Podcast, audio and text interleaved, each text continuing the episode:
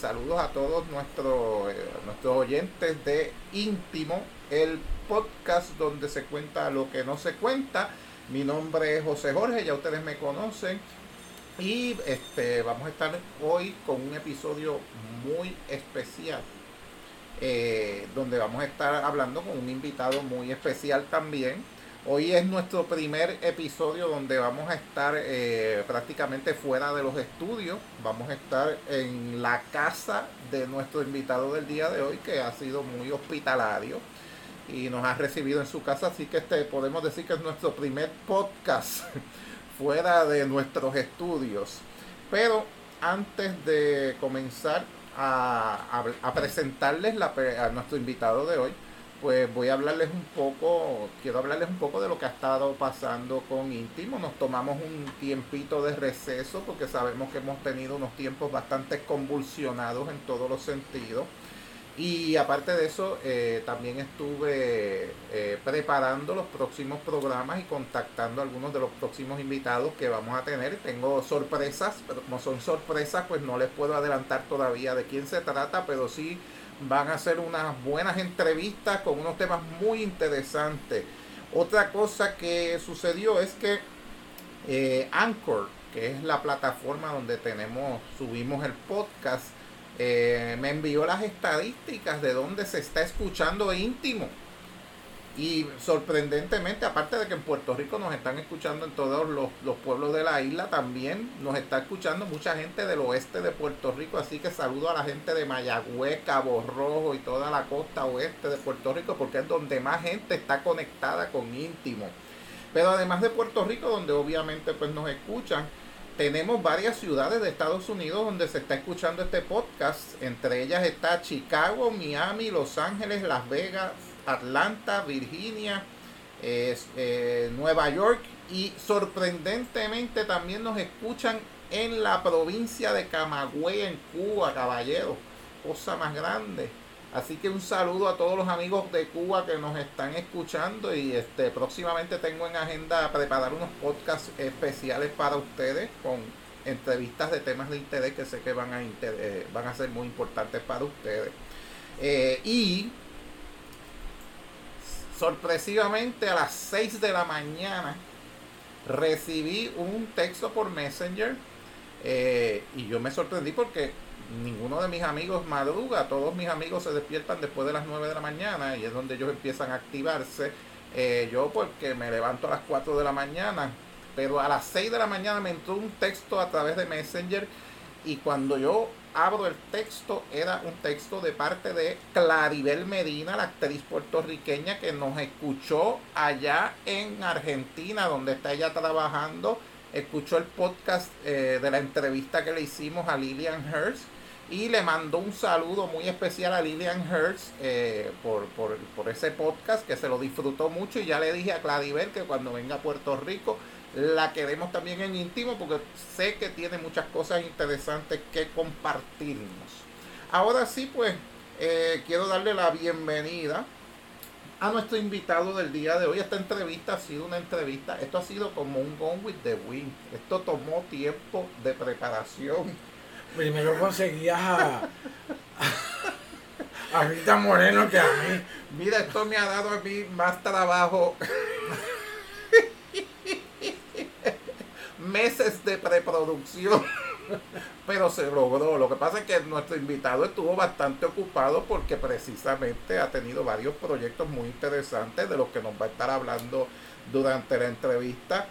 Eh, y pues no había tenido tiempo de organizarse para estar con nosotros en este podcast, pero hoy nos recibió en su casa y le agradecemos la hospitalidad en este primer podcast donde estamos fuera de nuestros estudios, como digo yo. Y se trata del amigo dramaturgo, actor, ¿qué más le podemos este él ha estado en todas y se trata de el gran Roberto Alexander Pérez. Roberto, bienvenido a Íntimo. Gracias, José, un placer muy grande que se nos haya dado finalmente. Finalmente, ¿y cómo, y cómo te sientes después de haber participado en el Festival del Tercer Amor?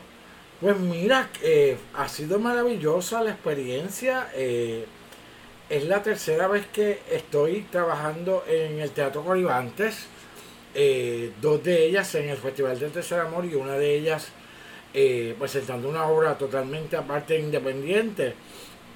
Es un espacio que es maravilloso, que ojalá y, no se pierda ese, ese gran lugar para hacer obras de teatro pues con experimentales, este, propuestas atrevidas. Este, realmente fue, fue una linda experiencia poder estar allí compartiendo eh, con otros compañeros que también eh, presentaron sus obras en el Festival de Tercer Amor. Esta es la primera vez que presentan una obra tuya, porque la, la, la segunda. La segunda, la primera que presentaron allí, ¿cuál fue? Noche de Galería.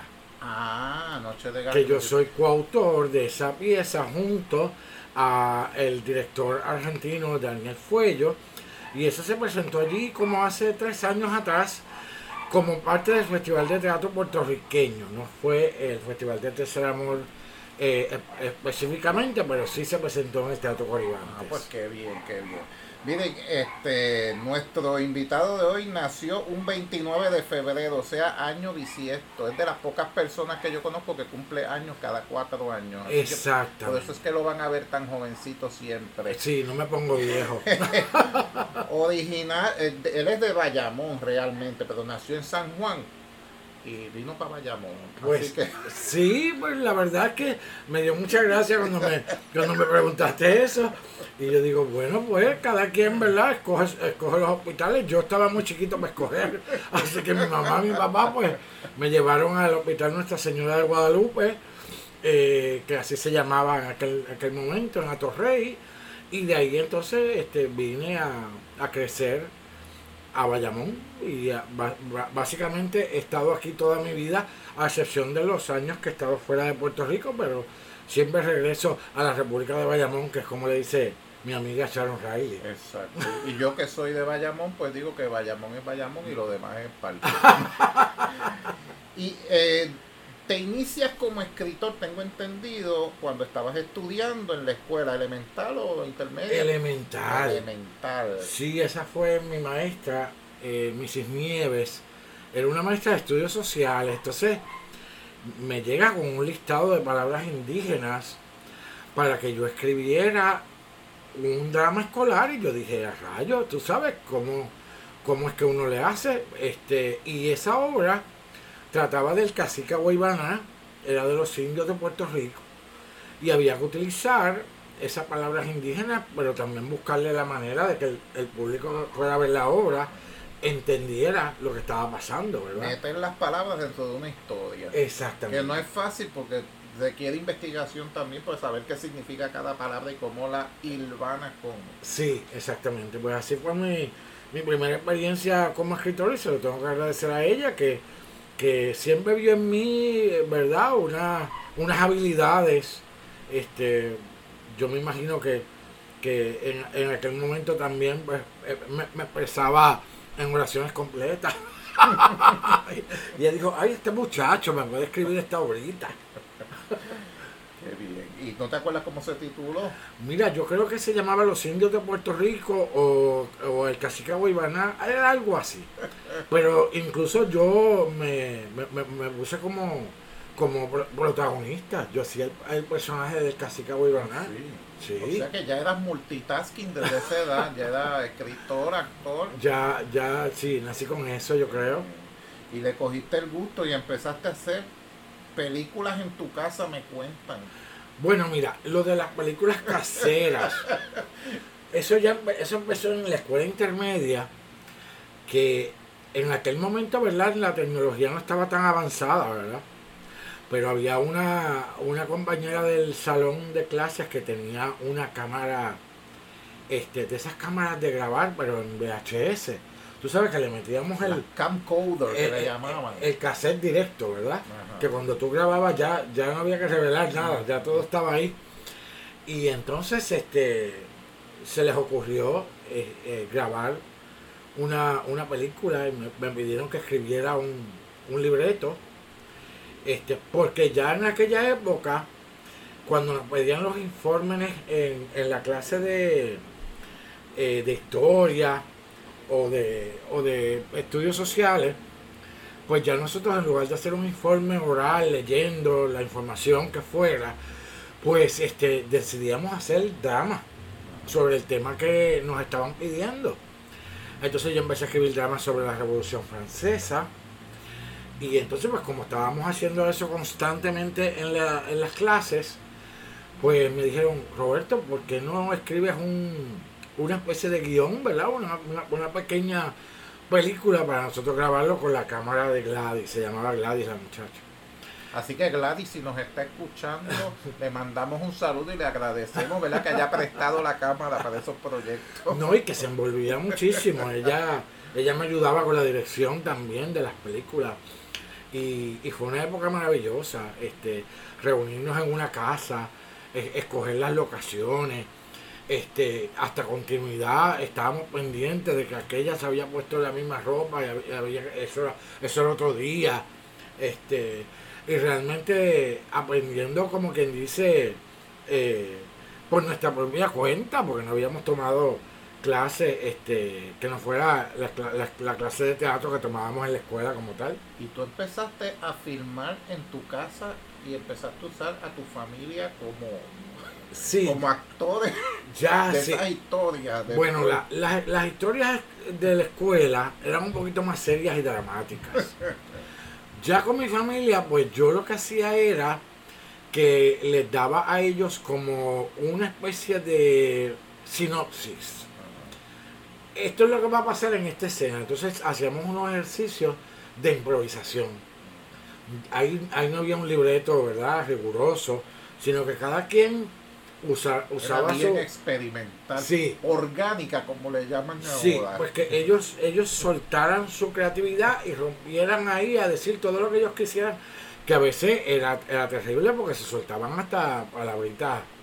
Sí. Eh, sí, Ahí fue que tu mamá se hizo estrella porque yo sigo las aventuras que tú pones de tu mamá en Facebook, pero ahora me entero que ella no empezó en Facebook, ella empezó mucho antes de Facebook. mira, yo no sabía que mi mamá y su hermana eran tan buenas actrices. Y entonces, este, eh, ella, ellas se envolvían tanto con las historias que, que, que bueno, que se las vivían. Era, era impresionante. Mira, aquí tengo algunos títulos. La traición, fronteras de la envidia, sentencia de muerte y en un mar de mentiras. Son títulos fuertes. ¿Qué, te inspiraba en aquellos años? Pues yo diría que yo siempre he sido como un poquito precoz con respecto a las temáticas, las problemáticas sociales, como que a mí siempre me, me daba mucha curiosidad y quería como que exponer las vivencias de los demás, este, eh, cómo se sentían socialmente. Y creo que eso, eso era lo que me impulsaba a escribir esas historias y, y, y bueno, por eso que esos títulos son tan fuertes, pero en el caso de las películas que hicimos familiares, esa era una, era una parodia de la usurpadora. Ajá. La parte 1 y la parte 2. Son dos partes y todo. Tienen sequel, secuela. Oye, todavía, todavía conservas esos videos. Claro. Ah, pues eso, algún día hay que verlo. Eso hay, eso hay que verlo porque eso es... Súbelos a una página en YouTube.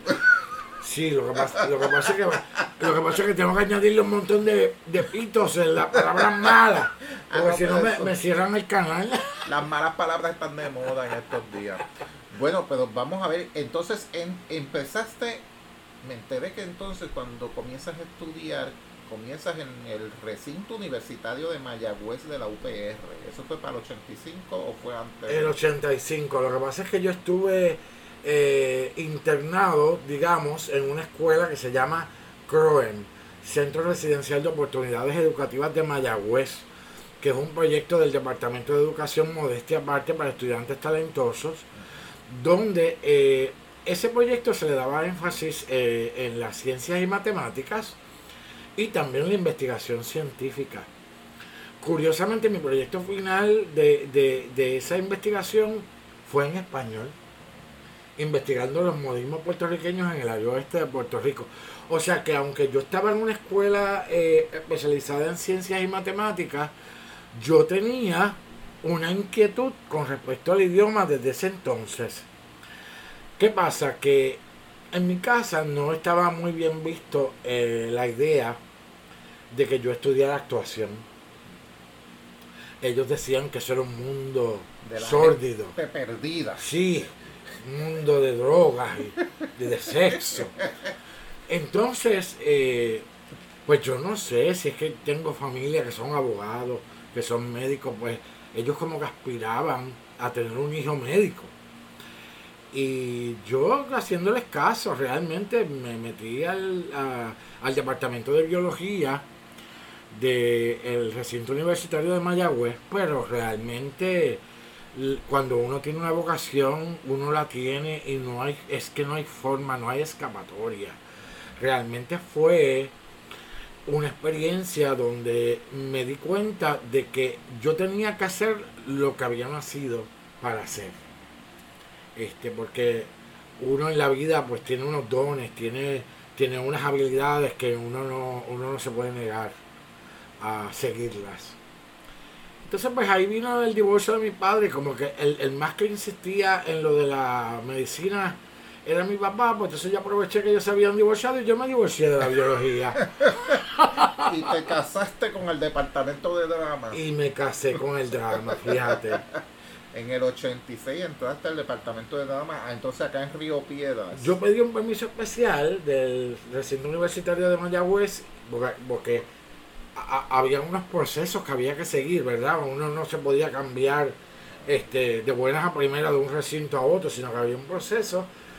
Y entonces este, logré entonces cambiarme al, al, departamento de drama y ahí comencé todas mis clases de actuación, eh, de dicción, de pantomima, de historia del teatro, de, de crítica teatral, bueno, millones de clases. ¿Cómo recuerdas el departamento de drama en aquella época? Porque eso ha ido evolucionando el departamento de drama. Mira, eh, fue una experiencia muy positiva. Este, es maravilloso entrar en un ambiente creativo cuando tú vienes, ¿verdad? De, de, de toda una preparación científica, ¿verdad? Y entonces encontrarte con la creatividad, encontrarte con la sensibilidad que este tipo de ambiente te provee, pues es maravilloso poder desarrollarse uno en esas áreas, eh, compartir con compañeros, audicionar para obras, eh, eh, competitivo, muy competitivo. Pero realmente ha sido una de las experiencias más maravillosas que yo he tenido en mi vida haber estado estudiando en el departamento de drama por eso, por todos esos años que estuve ahí, que creo que fueron como cuatro años, yo diría. Y de ahí, de esa clase salió gente que hoy día están muy bien en los medios, este, algunos de ellos que te acuerdes. Bueno, este, Herbert Cruz, Ivonne Arriaga, este, Anamín Santiago, el Melvin Cedeño. Bueno, no, no, me atrevería ni, ni decirte este, enumerarte más porque entonces voy a pecar y, va a escribir a alguien que no se mencionó y entonces va a haber un pero mira eh, una, una clase muy talentosa y, y obviamente pues sabes que cuando uno está tomando clases en distintas áreas del departamento de drama pues también te encuentras con gente que está a punto de graduarse pero le falta una clase. O sea que, que nosotros llegamos a, a juntarnos clases de distintos años este, hasta, hasta yo tomé una clase con la Miss Universo, con Débora Carty. Ah, sí. Este, con Dinsaya, que nos daba esa clase, ella también estaba. Así que sí, este, experiencia maravillosa. Bueno, fue un grupo que, que, que produjo muchos profesionales que todavía siguen activos en el, en el ambiente del teatro y, de- y del mundo del entretenimiento también. ¿Cómo influyó a nivel creativo ese proceso de haber pasado por la Universidad de Puerto Rico? Porque ya tú eras una persona creativa que estaba haciendo sus proyectos ahí más o menos, este, ¿cómo le llaman? Amateur, eh, aficionado. Pero cuando entras a la Universidad de Puerto Rico ya empiezas a adquirir como una estructura de cómo es que se tienen que hacer las cosas. Ah, Pienso yo. No, definitivamente, sí. Bueno, lo, lo primero es que te, te empiezas a enfrentar a textos de distintos dramaturgos para hacer tus escenas de tus clases. En la clase de historia del teatro pues vas viendo cómo es que surge toda esta cuestión del teatro desde los griegos hasta, la actualidad. Entonces ya comienzas a respetar primero la historia de lo que es el teatro a nivel mundial y entonces luego a, a ir viendo los, los procesos y cuán eh, profesionales era, era el teatro que se hacía en o se hace en el departamento de drama. Yo al día de hoy todavía voy a la universidad a ver proyectos de los compañeros del departamento de drama porque siempre he pensado que hay eh, un- una especie de, de proceso puro, ¿no? Eh, en, en cuanto a lo que se hace en el departamento de drama, los, los proyectos que cada uno de esos profesores desarrolla, este, el vestuario que se realiza, las escenografías que, que se construyen, eh, realmente es una gran escuela, José. Es, eh, ha sido la base fundamental de, de haber trabajado ya básicamente más de 30 años en el teatro puertorriqueño. Y entre las obras que hiciste en aquella época podemos mencionar El Balcón de Jean Genet, La Gaviota de Anton Chekhov y El Lazarillo de Tormes, este, que son piezas que tam- también son piezas, algunas de ellas bastante complejas. ¿Recuerdas alguna de esas piezas con especial cariño porque aprendiste algo en el proceso, porque tuvo algo de especial ese momento que viviste haciendo esa, esa, esa obra? La Gaviota, específicamente, porque era una producción de una compañía de teatro profesional, que era Teatro de 60, y que entonces ellos decidieron hacer esa producción en el Teatro de la Universidad de Puerto Rico, pero eh, eh, con, ¿verdad? con el auspicio del Departamento de Drama de la Universidad de Puerto Rico. Entonces era como eh, el gran momento donde tú dejabas de ser el alumno del departamento de drama para convertirte en un profesional del teatro con una producción que incluso el director fue eh, traído de Alemania para dirigir esta pieza, o sea que también eh, me expuse a otro tipo de dirección, otro tipo de técnica, eh, vamos a decir, otra, otra manera de ver el, el- el mundo de Chekhov que es tan complejo. Curiosamente yo hacía la utilería de la obra, porque yo empecé este, trabajando profesionalmente como utilero, pero también eh, hacía el personaje de Yakov, que es el sirviente del, del- del- de la gaviota. Muy- hablaba muy poco, hablaba muy poco, pero, pero tenía gestos bastante interesantes, ¿no? Porque el personaje simbolizaba la revolución este, rusa que se iba a dar en algún momento, en algún momento dado. Era como el germen Sí. de esa Fue el revolución. preámbulo de lo que iba a suceder. Exactamente. Y entonces surge algo bien interesante porque te estás preparando en el teatro, pero entonces te llama Yoyo Boing para que hicieras una entrevista en Desde mi pueblo. ¿Y cómo es que surge esa oportunidad de hacer esa entrevista? Porque me cuenta que hay una historia interesante detrás de ese momento. Mira, eh, la entrevista se le iban a hacer a mi gran amiga Ivonne Caro, que ella es de Rincón. Entonces, eh, ella le surgió algo, eh, no, no, realmente no me acuerdo qué fue lo que le pasó a ella, que ella me llama, porque mis padres son nacidos y criados en Rincón, eh, y, fue la única persona que ella se le ocurrió que, que, podía hacer la entrevista porque de alguna manera tenía una, ¿verdad? Una, una cercanía con el pueblo. Y entonces ella le propuso mi nombre a, a la producción de Desde mi pueblo y desde mi pueblo me llama. Y entonces yo, yo, yo cubro la entrevista de la compañera Ivonne Caro y ahí es donde yo conozco a Jojo Boyne y me hace la entrevista este, con la suerte que pues al, él- saber que yo, que yo era actor, que yo este, me estaba este, preparando, ¿verdad? En ese, en ese ambiente, pues eh, me invita a trabajar en uno de esos programas que él hacía en aquel, en aquel momento que se llamaba ¿Será acaso este su caso? Que eran este, di- diferentes, vamos a decir, episodios donde ellos presentaban un problema, lo dramatizaban y luego discutían con un panel cuál era la, problema- la problemática que traía el episodio, etcétera. Como las cartas de querida Urbana, pero dramatizadas. Es algo, algo más o menos así. Entonces, ¿se te hizo fácil esa transición del teatro a la televisión? Y te pregunto, porque el ambiente teatral tiende a ser más formal, más estructurado en televisión, pues como que hay cierto nivel de informalidad al momento de hacer las cosas. Porque te lo digo, por lo menos cuando yo trabajé en televisión como libretista hace, bueno, ¿para qué hablar de años? Porque no viene al caso, Los pero hace días. bastante tiempo. Y aclaro que era color la televisión. Ajá. Pero en aquel momento yo me acordaba que a veces tú preparabas un libreto y los actores se lo venían a aprender dos horas antes de, de- de grabar el programa. Que en teatro tú sabes que hay una, una disciplina teatral que tiene que desarrollar el actor, que no es necesariamente lo mismo que se da en, en la televisión, donde hay cierta flexibilidad, vamos a decir así, al momento de trabajar. Bueno, yo te puedo decir, José, que yo vengo del departamento de drama, o sea que yo cualquier libreto, sea de televisión o de cine, lo trataba con la misma rigurosidad, porque había ya, había una, había ya hay una responsabilidad muy grande eh, con cualquiera de los medios. O sea, yo nunca, yo nunca he subestimado un medio para, para ensalzar a otro. Yo lo que sí te puedo decir es que el estilo era diferente.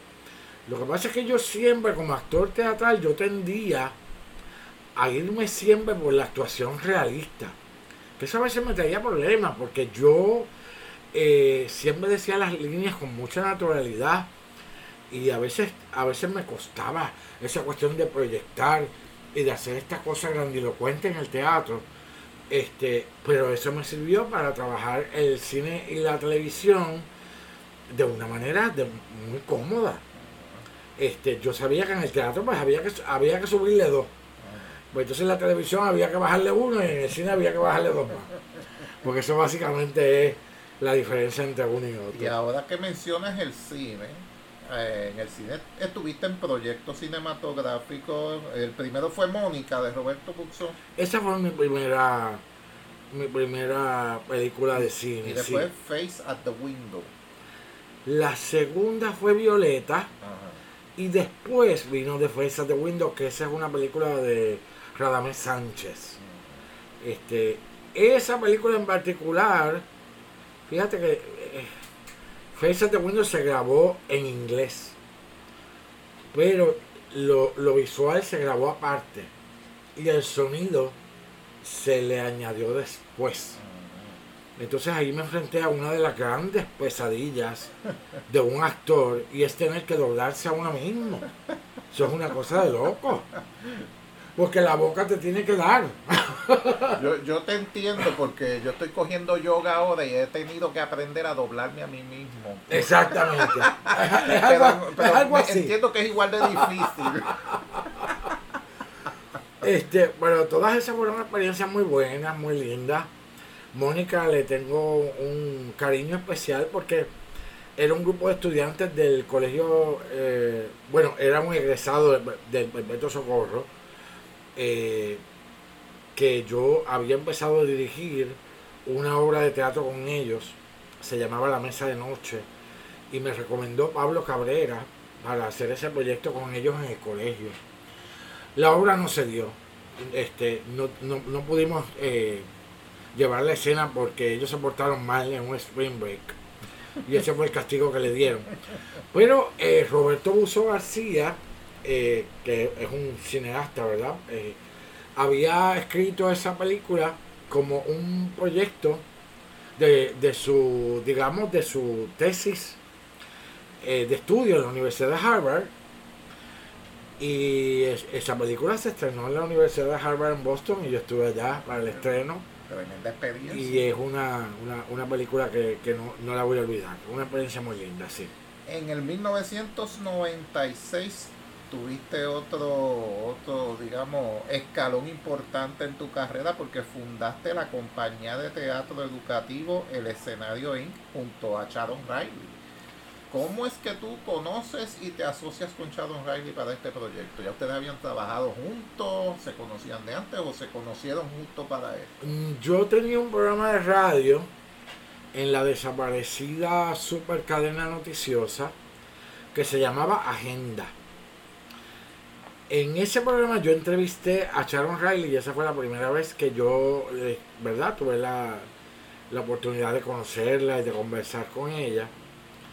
Este, curiosamente yo creo le pedí que, que si podía leer un libreto de una telenovela que yo había escrito, porque después podemos quizás hablar de eso, pero yo también tengo este guardaditas por ahí unas cuantas cositas. Él es como una cajita de Cracker Jack, tiene la sorpresita. La sorpresita al final. Entonces, pues creo que fue eso, que ella se llevó esa sinopsis dialogada para leerla. Después nos reunimos para que ella me diera su opinión. Y por algún por alguna razón yo terminé yéndome para Miami en un momento dado. Eh, y en Miami no me fue bien y una amiga me invita a irme a vivir a Orlando.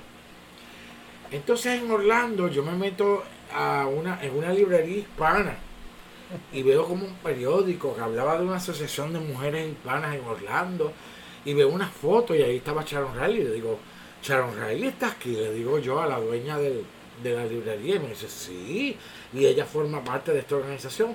Pues yo le digo a la muchacha, pues mira, te voy a dar mi teléfono, ¿verdad? Porque yo no le iba a decir a la muchacha, ay, tú me das el teléfono de ella. Porque, ¿verdad? Uno, uno hace las cosas, eh, es mejor pedir, ¿cómo es? Es mejor pedir perdón que pedir permiso. Y ella le dio el teléfono, yo le di el teléfono a ella, ella se lo dio a Sharon y Sharon inmediatamente se comunica conmigo. Ahí empezamos a, a frecuentarnos y de ahí es que surge la idea de abrir esta academia, realmente era una escuela de actuación, pero era una escuela de actuación que al final de cada curso se hacían obras de teatro profesionales. Era como la graduación, se puede decir. Era la graduación, pero con público. Este, se vendían boletos y todo, que eso, eso, no, eso no servía incluso para guardar un dinerito para la próxima para la próxima grabación que venía y estuvimos estuvimos varios años este, trabajando en eso, pero más adelante te diré por qué eh, no, no, no, pudimos continuar. Bueno, tu historia no solamente es una historia de éxitos y de oportunidades que se abren y llegan así sin, sin avisar, también tu historia es una historia de superación y de resiliencia, porque en el 1999 sufriste un derrame cerebral masivo y tuviste que someterte a una serie de terapias y cirugías y procesos de rehabilitación para recuperar el habla, que es un, instrumento tan importante para alguien que se desempeña en, la actuación. Cuando ocurre este evento en tu vida, ¿tú pensaste que, que se terminó tu carrera profesional o tú siempre mantuviste esa esperanza de que ibas a salir adelante a pesar de esa situación? Decir que se terminaba mi carrera profesional, eh, yo te diría que nunca me pasó por la mente. Yo sí pensé que ese suceso me iba a afectar a mí en mi carrera como actor. Eh, fíjate que el hecho de yo haber escrito obras escolares, dramas este, para mis compañeros, esas películas caseras familiares, todo eso me llevó a percatarme que yo tenía otros talentos que podía vamos a decir que, que podías rebuscar. Dedicarle más tiempo a otras cosas que ya estabas haciendo a la par con la que ya estaban ahí, que ya estaban ahí y que por algún motivo, o no, no voy a decir por algún motivo porque el motivo lo sé, que, que por tener ese sueño de ser un actor, eh, ¿verdad? Eh, con todas las letras, yo siempre dejé rezagada la parte de la escritura en ese momento histórico de mi vida. Entonces el hecho de que yo haya tenido este derrame cerebral que me dejó en una silla de ruedas, yo no podía caminar, se, eh, afectó mi brazo derecho, se afectó mi habla, como bien dijiste. eh, pues eso me llevó a, primero a continuar dando mis clases en la, eh, con el escenario y con Sharon, que yo hasta en silla de ruedas iba a dar clases. Pero también me llevó a, a un proceso de internalizar qué sería de mí de ese, de ese momento en adelante, artísticamente hablando. Entonces, ahí fue cuando yo empecé a, a echarle mano a todas esas habilidades, a todos esos dones que había dejado como dormitando, ¿verdad? Y a despertarlos para entonces comenzar eh, mi carrera como dramaturgo. Y ciertamente que lo que sigue luego, tu trayectoria hasta el día de hoy, demuestra que esa fuerza de voluntad y esa energía que tú tenías y ese deseo de regresar de nuevo a hacer esas cosas que tanto amas, pues fueron fundamentales para que te recuperaras de esa crisis y, y- y pudieras continuar adelante reinventándote en otras áreas. Y en el 2000 tuviste la oportunidad de hacer la adaptación teatral del cuento del doctor Ricardo Alegría, El plumaje del múcaro. ¿Cómo es que el doctor Ricardo Alegría te da a ti esa, esa adaptación de ese cuento? ¿Cómo es que surge esa oportunidad de adaptar ese cuento al teatro? Mira, fíjate que yo quiero que tú sepas que el plumaje del múcaro ya se había escrito antes del año 2000. Lo que pasa es que yo en el año 2000 logro la publicación de la pieza y luego logro estrenarla en la ciudad de Orlando. Pero esto fue una cosa muy particular porque yo no, yo no tenía planes de adaptar ese cuento. Eh, a mí se me hace un acercamiento. Ya había unas personas que habían hablado con don Ricardo y ya don Ricardo había aceptado que se hiciera esa adaptación. Lo que, lo que don Ricardo no sabía era quién era que le iba a escribir. Ya más adelante yo logro comunicarme con él, logro que él eh, me escriba el prólogo del libro, logro que me escribiera una carta eh, donde me expresa cuál es su opinión con respecto a la pieza, eh, que a él le gustó muchísimo. Y entonces, este, pero eso fue mucho antes, o sea, yo te diría que eso fue una experiencia como dramaturgo que se dio, como quien dice, de la nada, sin este, planificarlo y sin yo incluso haberme desarrollado y haber tomado clases como dramaturgo. Y sobre todo teatro infantil. Sí, un público muy distinto al teatro de adultos. lo que pasa es que cuando uno escribe teatro infantil, uno no tiene por qué subestimar la inteligencia del niño. Es, es obvio y es lógico que el lenguaje que, que utiliza para trabajar eh, una obra de teatro para niños es distinto al que utiliza para escribir una comedia de situación o un, un drama para adultos. Pero yo siempre he pensado que el niño es muy inteligente, el niño está muy abierto a, a absorber temáticas, lecciones. eh, y mientras tú no trates de minimizar el poder que tiene ese niño de, de realmente entender lo que les quieres transmitir, la obra fluye. La obra fluye y el tema, eh, el niño lo va a captar y lo va a asimilar. El plumaje del múcaro es una obra que aunque se escribió hace tanto tiempo, tra- trata precisamente del bullying. Sí. O sea, es- Adelantada a su época. Sí, es un múcaro que no tiene plumas y que vive acomplejado porque él no, él, él es un múcaro pelón, es distinto a los demás. Él siente que la gente lo rechaza Eh, y entonces, pues, fíjate, es, un- es una pieza que hasta me la tuve que aplicar yo a mí mismo. Cuando me pasó lo que me pasó del, del derrame cerebral, porque yo me sentía como el múcaro. Ajá. ¿Y llegó después de esa experiencia o, o a la vez Bueno, en ese proceso? se escribió mucho antes, pero se estrena Después. después de ya haber pasado el, el, el- el momento del derrame Y me pareció interesante que esa obra se estrenó en Florida, allá en Orlando. Orlando Sí, sí. Y después es que se trae al Festival de Teatro Puertorriqueño. ¿Por qué primero en Orlando, siendo una obra puertorriqueña, que uno esperaría que fuera primero aquí, después se fuera de gira? Bueno, porque yo vivía en Orlando y pues como yo te comenté anteriormente, nosotros hacíamos cursos de actuación que culminaban con unas obras eh, como acto de graduación. Pues nosotros entendíamos que el curso de, de actuación intermedia, que ya obviamente eran actores con, con un poco más de experiencia, merecían la oportunidad de que llevaran a escena esa obra que obviamente tenía sus complicaciones porque eran todos pájaros, ellos no habían tenido esa experiencia de trabajar una fábula, pero fue extraordinaria la experiencia.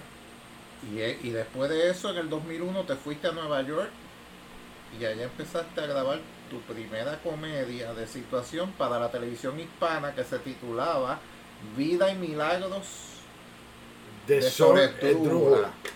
Pero precisamente escogiste el mismo fin de semana en que ocurrieron los ataques terroristas al World Trade Center. Ok, Cuéntanos esa vamos, experiencia. vamos por partes, vamos por partes, José. Yo no me mudo a, a Nueva York en ese momento en que voy a grabar ese episodio, te explico. Ese programa se crea también como un proyecto de la, la escuela o compañía teatral El Escenario. De hecho, los protagonistas de Vida y Milagros de Sol Esdrújula eran estudiantes del curso de actuación avanzado. Queríamos darle a ellos la experiencia de que dejaran un poquito a un lado el teatro para trabajar lo que era televisión. ¿Qué pasó? Que yo escribo el libreto y yo sitúo a la monja, a Sol Esdrújula, en Nueva York. En la primera parte del episodio. Y ella después se mudaba a la, a la Florida a un centro para mujeres maltratadas. Era una monja que aparte de monja era trabajadora social y, y, y- y bueno, le faltaba un tornillo, pero esos son otros 20 pesos. La protagonista era Charo. Bueno, Sharon hacía la madre superior. Ah, la madre superior. Sobre Trújula era una de nuestras estudiantes. Entonces yo eh, eh, decido ir un fin de semana a Nueva York a tomar un curso de producción y dirección de cine. Y en ese fin de semana nos fuimos, el camarógrafo, la protagonista de la serie y yo, a grabar exteriores a, la ciudad de Nueva York, además de tomar eh, las clases durante todo el día. Estábamos sábado y domingo el día entero grabando, eh, o sea, trabaja- eh, tomando el curso. Y luego por las tardes nos íbamos a grabar diferentes escenas de ella en el tren. Eh, o sea, pietaje necesario para lo que ya eh, habíamos grabado en la Florida. Recuerdo que esa mañana del 11 de septiembre, yo le digo al camarógrafo, ¿por qué no, no vamos a las Torres Gemelas a grabar algo más? Y me dice, Roberto, no, no, no, no creo que dé tiempo de ir a grabar y llegar a tiempo al aeropuerto. Así que mejor vámonos y vamos a quedarnos con lo que tenemos y, y lo dejamos así. Y yo le dije que estaba bien. Y nos fuimos al aeropuerto de La Guardia y empezamos a ver como que había una nebulosa en ese aeropuerto. Los empleados se estaban como secreteándose. había- se veía la cara de... cargado. Sí, cargado, una cosa que yo decía, Dios mío, pero ¿qué, qué es lo que está pasando aquí? Hasta que entonces en uno de los televisores del, del aeropuerto vemos cómo se estrella un avión en una de las torres de, del World Trade Center, de las torres gemelas. Y ahí es que empieza nuestra pesadilla, porque se quedaron con nuestro equipaje, se quedaron con las cámaras, se quedaron con todo lo que habíamos grabado. Nosotros estuvimos 15 días en Nueva York, en casa de un amigo que llamamos y que nos, nos hizo, ¿verdad?, el, el gran favor de, de darnos asilo en su casa, este, a comprar ropa por ahí, eh, porque no teníamos ni siquiera que, que ponernos en esos días. Hasta que finalmente, eh, ¿verdad? Después empezaron a salir, eh, bueno, no, había empezado a salir vuelos. Nosotros alquilamos un carro, recuperamos el equipaje y manejamos de vuelta a Orlando. Este, pero ahí fue que empezaron los problemas. Porque la caída de las Torres Gemelas hizo que la economía de Estados Unidos también cayera, que nosotros empezáramos a, a perder estudiantes de la academia, eh, porque la mayoría de nuestros estudiantes eran empleados de Disney, empezaron a, a cortarle horas a los empleados. Realmente nos afectó directamente el, ¿verdad? El, traspié que dio la economía en ese momento y nos obligó a cerrar la escuela. Y ahí es que entonces yo me mudo a la ciudad de Nueva Pero York. entonces pregunto yo, ¿vives una experiencia at- atejadora? Porque yo vi las imágenes por televisión y aquello parecía una, un pandemonium cuando explotó todo aquello. Y tú deci- y de hecho Nueva York estuvo por mucho tiempo como un lugar que era tarjeta de posibles ataques terroristas, porque era como que el, el hotspot de ese momento. Y tú decides mudarte precisamente a la zona caliente donde estaban pasando tantas cosas a la vez. ¿Por qué? ¿Qué influyó en, en ti para tomar esa decisión? Mira, yo, yo, no, yo no me esperaba que la escuela fuera, ¿verdad? A, a, a irse en, picada.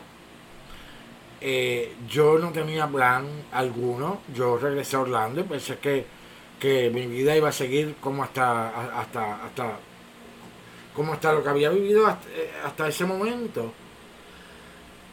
Pero yo te voy a decir una cosa que a mí me sucedió. Ya yo había vi- ha viajado a Nueva York en varias ocasiones. Y después que pasó lo del 11 de septiembre, la gente de Nueva York cambió. La actitud del neoyorquino se transformó. Ahí había un sentido de comunidad, había, un sentido de unidad, había una forma tan especial de, de ver el comportamiento de ellos y de, y de ver la forma en que todo el mundo se unió, no importaba la raza, no importaba la clase social, realmente Nueva York se convirtió en otra ciudad. Y a mí eso no se me pudo quitar de la cabeza. Y cuando cerramos la escuela y yo entendía que el capítulo de Orlando en mi vida había cerrado, yo sentía que tenía que irme a Nueva York. Y mira, yo agarré toda mi mudanza, la metí en un camión y yo me fui manejando desde Orlando hasta Nueva York. Y yo quiero que tú sepas que para esa época estaba el sniper, el hombre ese que, Que que disparaba a, a lo loco, como en, la- por las autopistas. Sí. Y me llamaban por teléfono, Roberto, no eche gasolina en Virginia, que por ahí está el sniper. De loco. Y yo me fui con mi mamá, que me ayudó con la mudanza. Y velando el sniper. Y velándole la huida al sniper. La verdad que eso fue una miniserie En sí más misma. dramática que Sí, la vida y milagro de Sol. de- de Soledrújula. No, muchachos, es que, es que uno, uno cuenta las cosas y, la gente no se las crea. Uno dice, ay, como él es dramaturgo, él se inventa las La- historias. las historias más increíbles son las de la vida real. Eso, eso le pasa a mucha gente. Exactamente. Y te fuiste a tomar talleres con el dramaturgo mexicano Hugo Salcedo. ¿Eso fue en Nueva York o te fuiste a tomarlos en algún otro lugar? No, eso fue en Nueva York. Eso fue en Nueva York. Y te comento, este, eso realmente, ay Dios mío, se me va a olvidar esto y, no me lo voy a perdonar. Mira, hay un, hay una organización que la dirige eh, el director y escritor cubano Pedro Monje Rafuls. Anualmente él hacía unos talleres que los daban en Baruch College en Nueva York y todos los años él mandaba a buscar un dramaturgo invitado que era quien daba los talleres ese año y eran dos meses. Este, lo que pasa es que cuando yo me mudo a Nueva York yo entendía que ese era el momento, ese era el lugar donde yo tenía que buscar las oportunidades que me permitieran a mí prepararme como dramaturgo, porque yo sabía que yo eh, me había autorretirado de la actuación y me iba a dedicar a escribir. Lo que pasa es que cuando uno asume un compromiso de esa magnitud, y entonces pues yo lo que había tomado era básicamente clases de actuación, yo sentía que yo tenía que prepararme y prepararme bien para este, comenzar eh, una carrera formal como dramaturgo. Entonces tomé ese curso con, con Hugo Salcedo, el dramaturgo mexicano. ¿Y cómo influyó Salcedo en tu técnica como escritor? ¿Qué contribuyó ese trabajo de, de estudio con Salcedo a tu técnica como escritor y dramaturgo? Mira, Hugo Salcedo es un dramaturgo que tiene una visión crítica de la sociedad, es un, es un escritor que le gusta escribir sobre los indocumentados, le gusta a escribir sobre temáticas que afectan la sociedad eh, y sus compatriotas, ¿verdad? Porque él obviamente escribe mucho sobre México y, y los conflictos que vive el mexicano tanto en México como, eh, ¿verdad?, del otro lado de la frontera, en Estados Unidos. Y él me inspiró grandemente a que todo lo que saliera de mis manos de ese momento en adelante, eh, pues eh, iba a tener de alguna manera una, una, una tónica o una temática social de, crítica, de protesta, de, buscarle la vuelta a los issues eh, sociales para, para, ver cómo resolverlos, para abrirle los ojos a la gente, para enviarle al, al, espectador eh, un mensaje que los cambiara, que cuando dejaran el teatro se sintieran diferentes, sintieran que realmente estaban ante una pieza teatral eh, que los hiciera reflexionar y, eso eso fue él en mi vida. Y hay algunas personas porque me lo han comentado que piensan que al teatro puertorriqueño presente le hace falta eso.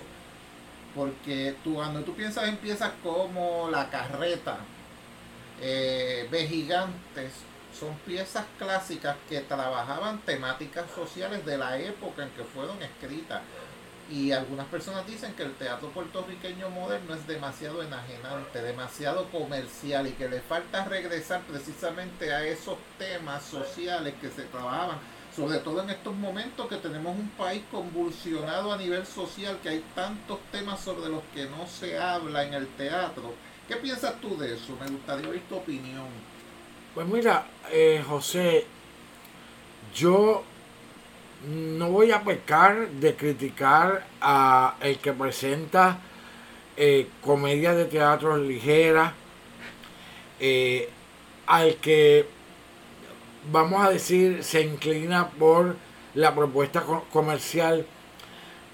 Lo que pasa es que en Puerto Rico ha habido un fenómeno y no y este fenómeno no viene después de María porque después de María los productores teatrales decían que Puerto Rico necesitaba reír y yo estaba de acuerdo con eso. Habíamos pasado por un momento tan difícil de nuestra historia que en efecto sí, el público necesitaba diversión, pero yo creo que esa degeneración eh, viene de un poquito más atrás, ¿sabes?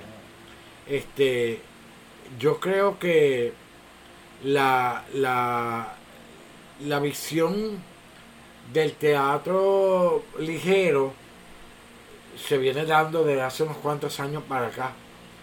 Yo, obviamente hay que decir que un Roberto Ramos Perea escribe un tipo de teatro que ya ese es un teatro de denuncia, un teatro que, que critica no solamente eh, nuestro, ¿verdad? nuestra condición eh, colonialista eh, o, o, de, colonia, sino que él, él también critica mucho el, ¿verdad? La, sociedad en la que vivimos o, la sociedad en la que se vivió en un Puerto Rico de antes, porque él le gusta mucho la investigación y trabajar este, con conflictos del pasado.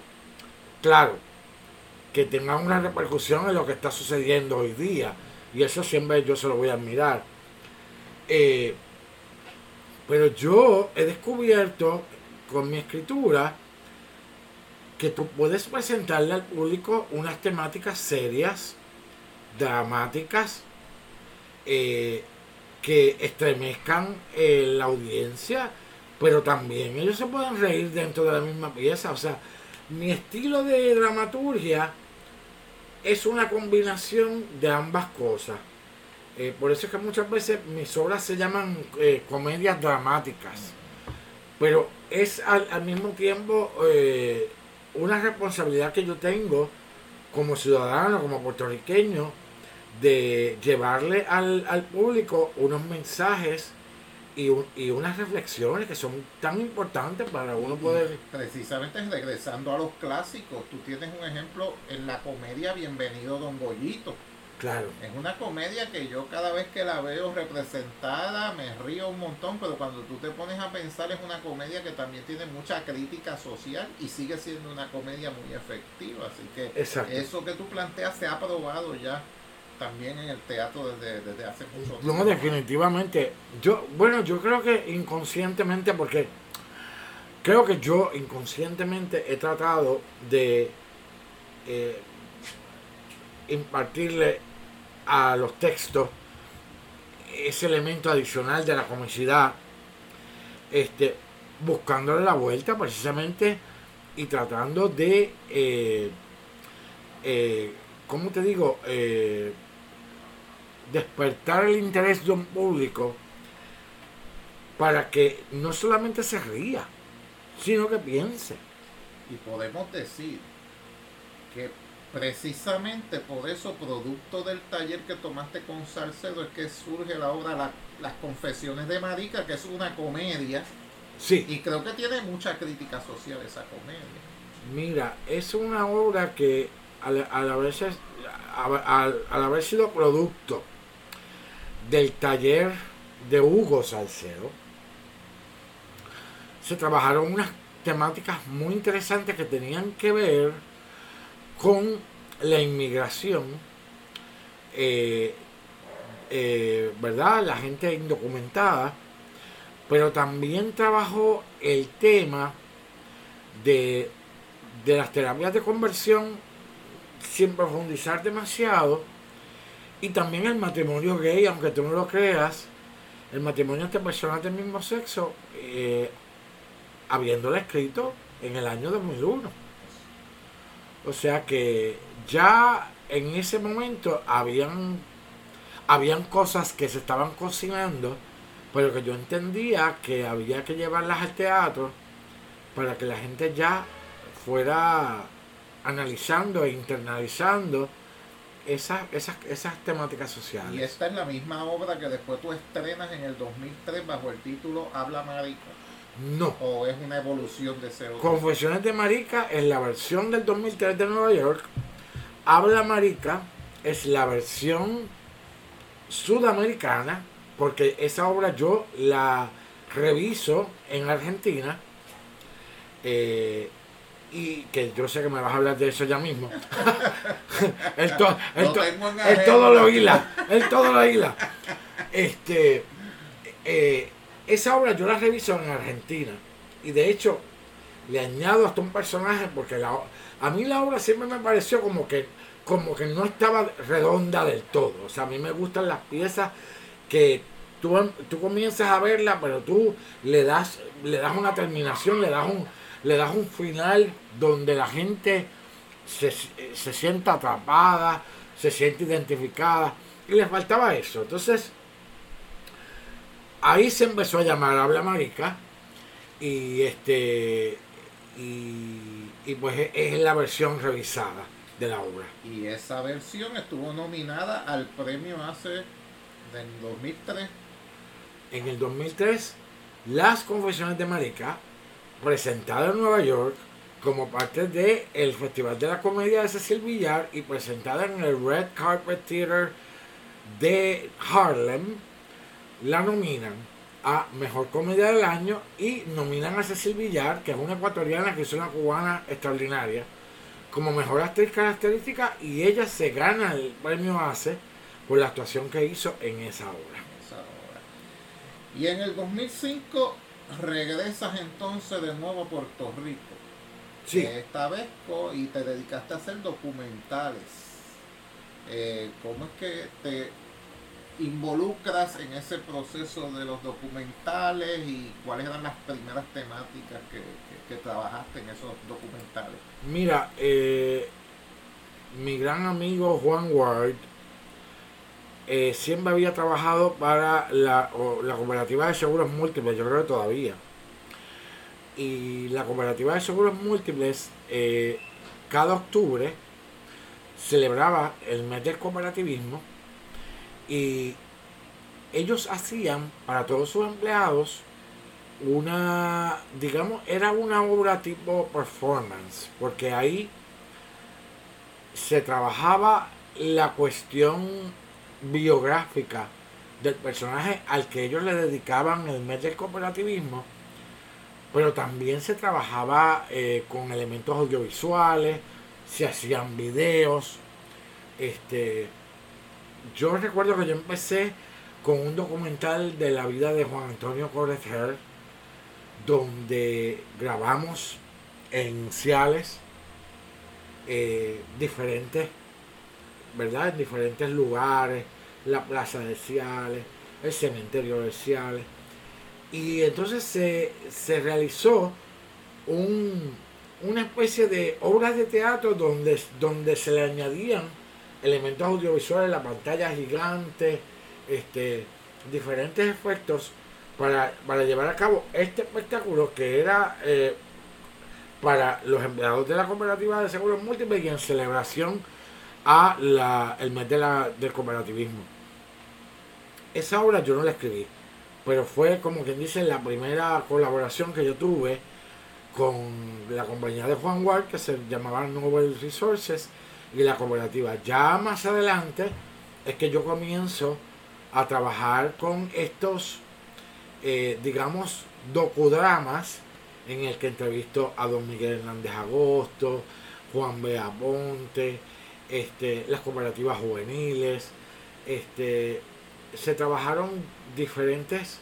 Ah, eh, había otro lugar. Eh, bueno, se- ya, ya mismo me viene a la mente. Sí, sí, sí. Es que eran distintas causas también. No se trabajaba solamente con la cooperativa, sino que se trabajaba también con diferentes este, entidades para hacerles, por ejemplo, el documental de presentación de ellos como organización. Era muy interesante. Y me imagino que fue un proceso de aprendizaje también, porque tú no habías trabajado antes este tipo de proyecto de documental, tú habías estado en teatro, televisión, cine, pero más bien como escritor y como, como actor en, en momento dado. Así que me imagino que tuviste que, que- que asesorarte, investigar y prepararte también para, para, para narrar lo que es un documental donde todo es básicamente la imagen y la narración de, de ese texto. Exactamente. Era, era un era una oportunidad nueva, era algo que como quien dice integraba diferentes cosas que yo había hecho anteriormente, pero por separado. Era la cuestión del teatro, con lo audiovisual, con lo cinematográfico. Este, era complicado. Era muy complicado, pero se lograba, se hacía y, y- y me siento muy orgulloso de todas esas cosas que, que se lograron. Y hubo dos momentos también importantes en tu vida. Uno se da en el 2006 cuando publicas tu segundo libro de teatro infantil que se titulaba Las aventuras en Boca Grande. Aventuras en Boca Grande. Otra obra de teatro.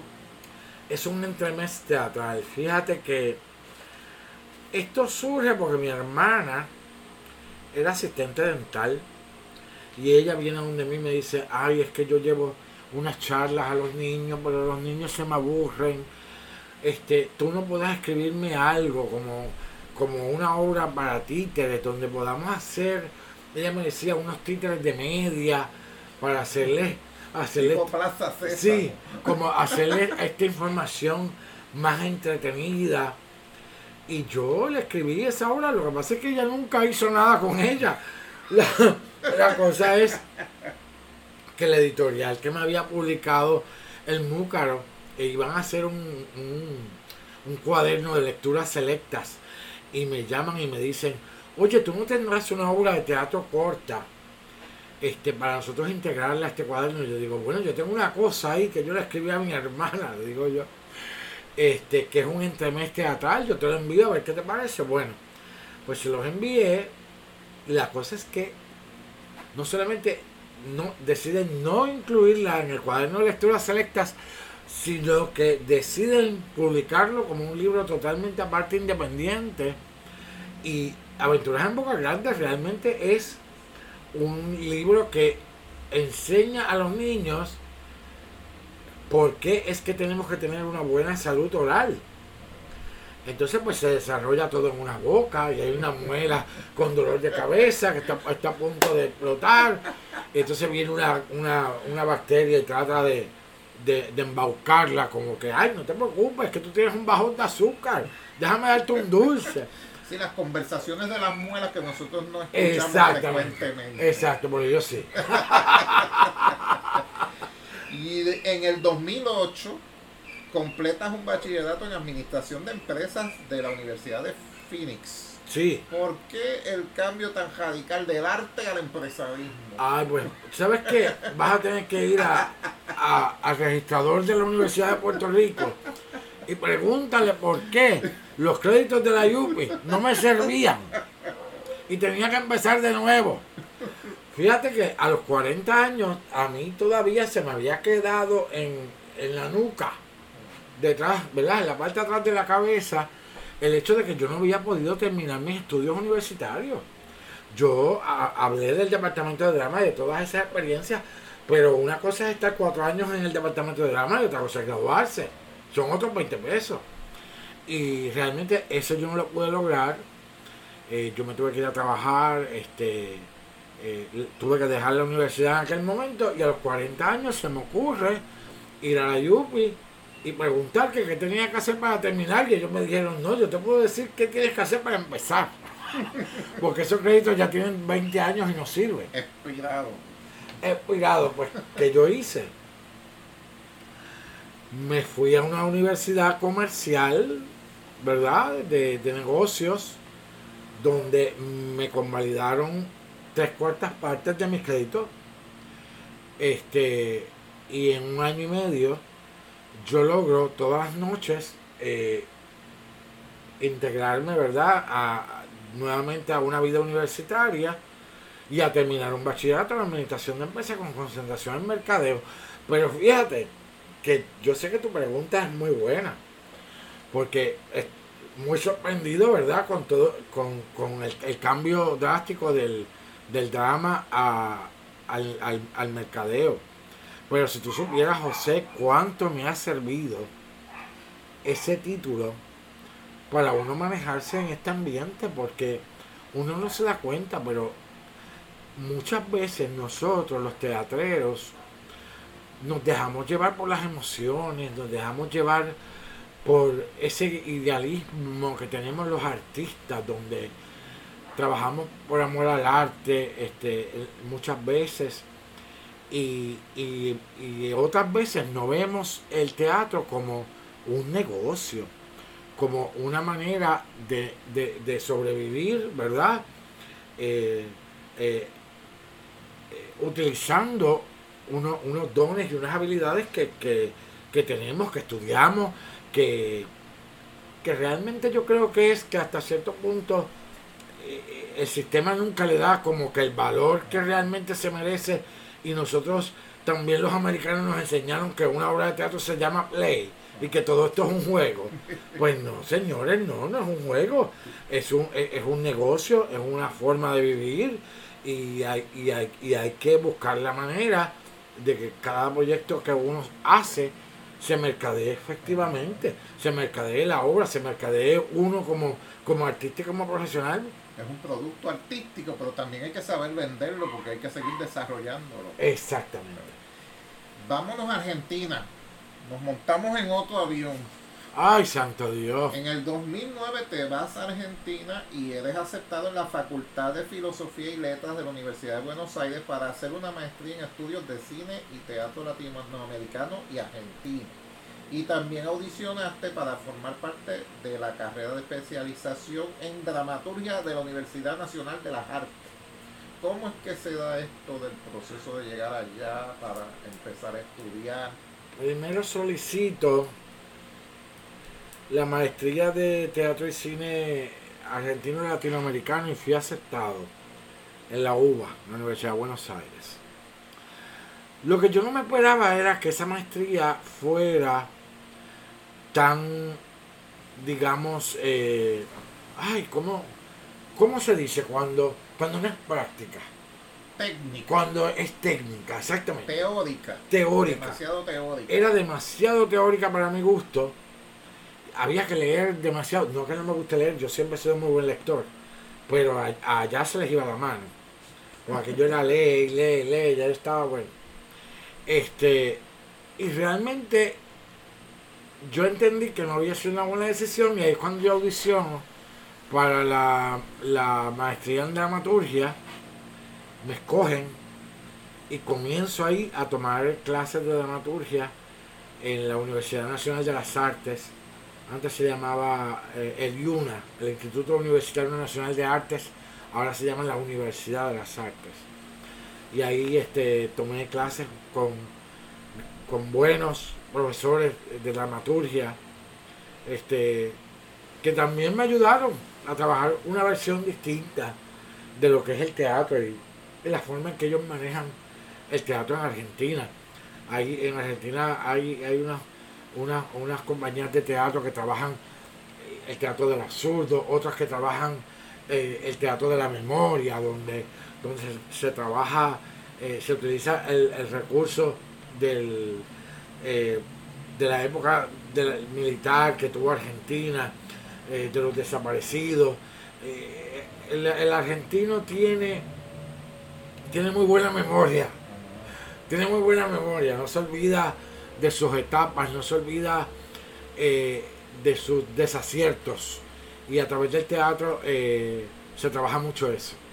eso te iba a preguntar, este, en términos de la industria teatral argentina, comparándola con el teatro que se hace en Puerto Rico, eh, ¿cómo compara uno versus lo otro? Porque allá yo sé que hay obras que pueden durar hasta un año porque ellos tienen continuidad, como pasa en México también. Bueno, y como pasaba en Puerto Rico en un momento dado, porque yo, mi carrera teatral, yo empiezo con Carlos Ferrari en nuestro teatro. Eh, esa parte se me, se me pasó de cerca, pero yo trabajaba con él como utilero. Antes de empezar a estudiar teatro formalmente. Exactamente. Eso fue Luz María Rondón que me recomendó con él pues yo tomé un taller con Luz María. Y, déjame decirte, mi, como quien dice, mi debut teatral profesional yo se lo debo a Carlos Ferrari. Porque yo era el único que me sabía las obras de memoria. De tanto oírla, porque la hacía 100, 150, 200 funciones. Y volviendo a Buenos Aires, en efecto hay un, ¿verdad? Hay, hay una, hay un seguimiento muy importante con las piezas que mientras haya público, la obra sigue en pie. También hay teatro comercial, este, poco profundo, o comedia ligera, como les quieras llamar. El vodevil. El vodevil se da, y también está el cabaret. Ahí sí que hay tanta gente que hay teatro para todo el mundo, ¿sabes?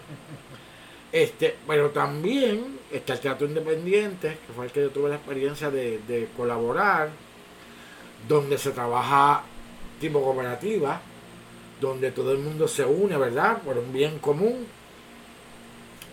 Y deciden echar hacia adelante un proyecto y ese proyecto al final se divide todo el dinero por partes iguales entre todos los trabajadores del teatro. Claro está, después de haberle pagado el dramaturgo y haber pagado el local, que eso son... Muy importante. A veces aquí en Puerto Rico se le olvida esa parte del dramaturgo. Sí, el dramaturgo se paga primero. Igual que el crédito del dramaturgo. Hay obras que tú ves el, afiche y te dice protagonizada por fulano Perencejo y Sutanejo y eh, la produce fulano y la dirige Sutano. ¿Y quién escribió la, obra para que todo el mundo trabajara? Exactamente. Eso es algo que es una crítica que yo siempre he hecho y también Alina Marredo ha sido una crítica de esa. Pues mira, tienes toda la razón. Yo he visto varios carteles donde no se sabe quién es el, autor. De hecho, las obras cuando no, no se sabía quién era el autor, ¿qué se ponía? Anónimo. Pero había que ponerlo. Pero alguien fue ahí, Porque alguien fue. Y alguien tiene que cobrar también. Hay que depositarle en la cuenta anónimo. Sí, porque digo, es un arte, pero no se vive por amor al arte. Claro está. Este, hablando de Argentina, tú en el 2010 te uniste al director argentino Daniel Fuello, precisamente allá para escribir la obra que, que ha sido una obra también galardonada, Noches de Galería. Noche de Galería fue bien curioso porque era, era como quien dice la primera vez que yo eh, escribía una obra con alguien más. ¿Cómo fue la experiencia? Escribir, porque una cosa, es, una cosa es armonizar estilo, porque cada escritor tiene su estilo, entonces cómo se armonizan a lo mejor, o, o ustedes más o menos tenían el mismo estilo. Originalmente, él tenía el argumento, él sabía qué era lo que iba a pasar ahí, cuál cuál era el, el de la, de la obra, ¿verdad? Este, sabía quiénes eran los personajes, sabía dónde se iban a ubicar. Eh, lo que él no había hecho nunca y nunca se había atrevido era a dialogar. Entonces yo entro a dialogarle a un argentino una obra en puertorriqueño. Para después entonces juntarnos a yo clarificarle a él qué significaba algunas palabras que no... argentinizar la obra que ya había sido boricuadizada. boricuadizada, exacto. Nos inventamos una palabra nueva. Atención la Academia de la Lengua, registren esa. Boricuadizada. sí, la puertorriqueñizaste para después pasarla a lo que sería como se habla en Argentina. Claro, lo que, presentarla sí, lo que pasa es que yo no, o sea, yo no manejaba tampoco tan bien eh, el, acento argentino, las palabras argentinas, sino que yo le dije, yo te la voy a escribir como yo la siento en puertorriqueño. Ay, qué quilombo. Tremendo quilombo, che. Pero mira, se dio bien porque se logró argentinizar la pieza. Entonces ya él cuando la vio escrita, ahí fue cuando él empezó a, a, a que darle más énfasis. Esto aquí vamos a bajarle dos rayitas y seguíamos en ese en ese, vamos a decir, eh, brainstorming, ¿verdad? De, dos escritores juntos, porque realmente después él me demostró que realmente lo que él necesitaba era un, un primer impulso. Porque después de haber escrito conmigo, sigue escribiendo por su cuenta. A lo mejor tenía temores. Sí. Como todo el mundo, todo lo que uno piensa hacer por primera vez, pues te da una ansiedad. Exacto, exacto. Y tuvieron mucho éxito, la estrenaron en el Teatro Espejo de Delfos. Sí allá en Buenos Aires. Era, un cafeteatro, sí. ¿Cómo, ¿Qué te pareció el público argentino de, eh, de teatro? ¿Exigente? ¿Fácil de hacer reír? Eh, porque hay público que que le llaman público hostil no porque sea hostil en el sentido de la palabra hostil como nosotros la conocemos de agresividad, sino que se llama público hostil porque son difíciles de hacer reír, no se ríen de cualquier cosa. Aquí hay unos públicos que tú cualquier, desde que entras por la puerta ya se están riendo, pero hay otros que se, se paran como, como el león esperando al domador. pues mira, es un público exigente, lo es, lo es. Pero yo te diría que nos los echamos a un bolsillo, ¿sabes? Porque a pesar de que era otra obra dramática, también se le, eh, ¿verdad? Se le añadieron unos elementos de comedia que fueron muy efectivos y que de hecho cuando la hice acá, que entonces la vuelvo a puertorriqueñizar. Esa, esa es la obra más. Esa, obra fue transformista. Sí, esa, esa obra es un transformer. Yo iba a decir otra cosa, pero no me atreví. Pues también tuvo mucho éxito en, en Puerto Rico, fue muy efectiva, la gente se, la- se divirtió muchísimo. Estuvo en el Festival de Teatro ¿no? de Puerto Del Rico. Teatro Puertorriqueño del Instituto de Cultura. Yo me acuerdo que la presentaron en el Arribí. No, iba para la ¿Y, revista, y qué pasó? que la pasamos La a, a Coribantes. a Coribantes. Porque las fechas que nos tocaron en la revista, imagínate, era fin de semana de acción de gracias, tremenda gracia. Sí. Y allí estuvo una protagonista también de esa obra, una amiga de nosotros que ya no está con nosotros, este, Frances Cardona. Cardona. Y Frances Cardona siempre hablaba con mucho cariño de ese personaje, de esa obra que tú escribiste, que ya se me olvida el nombre, ¿cuál era el personaje? Ay, Dios Ay, mío. yo sé que me acuerdo que ella me mencionaba Me ese personaje a cada rato, que tenía una peluca como de cacapú así, una cosa. Yo sé que tenía un nombre y ella siempre me lo decía, el nombre, y ella estaba muy orgullosa de ese trabajo y de la oportunidad de haber formado parte de ese elenco en Noches de Galería. Tenía una, te- tenía una peluca blanca. Blanca, pero tenía como unos destellos como azules, como... Ella era como, como Como- un Liberace. Era como Celia Cruz cuando se puso aquella peluca para allá para un concierto. Ay, Sí. ay, Dios mío. Este, pero sí espérate, que este- es que estoy Él me está buscando el nombre del personaje en el libreto ahora mismo. Filomena Barceló, Filomena Barceló. Me acuerdo. Imagínate. Que, que, pintora, pintora que era psicóloga. la exposición a la que iban ellos a ir a ver en la galería. Eso, y ella muy contenta con ese personaje, así que, que, que, que fue una obra que dejó huellas también en Sí. los que tuvieron la oportunidad de formar parte de ese elenco en aquel momento. Sí, sí, y, y creo que fue uno de los últimos trabajos De ella. de ella eh, muy significativos para ella como actriz. O sea, que, que fue una Y- y satisfacción. parte del Festival de Teatro Puertorriqueño también, que eso tiene un, un significado especial para los actores. Este, estuviste en otro taller más que fue el Centro de Experimentación del Teatro Colón en Argentina, tomando dramaturgia de emergencia, ¿qué es eso? Dramaturgia de emergencia. Eso Bueno, me parece como, como los escritores de aquí de Puerto Rico que vivimos en emergencia. no, siempre no, es que yo creo que él se refiere a una dramaturgia de bolsillo, ¿verdad? Eso fue Mauricio Cartún, Mauricio que es Cartún, dramaturgo y director también argentino. muchacho, yo te voy a decir esto y, me voy a dar el guille y me voy a, me va a dar un ataque de modestia, pero es uno de los profesores de dramaturgia más reconocidos en todo Sudamérica. Digo, internacionalmente también, porque él, ha impartido talleres hasta en España.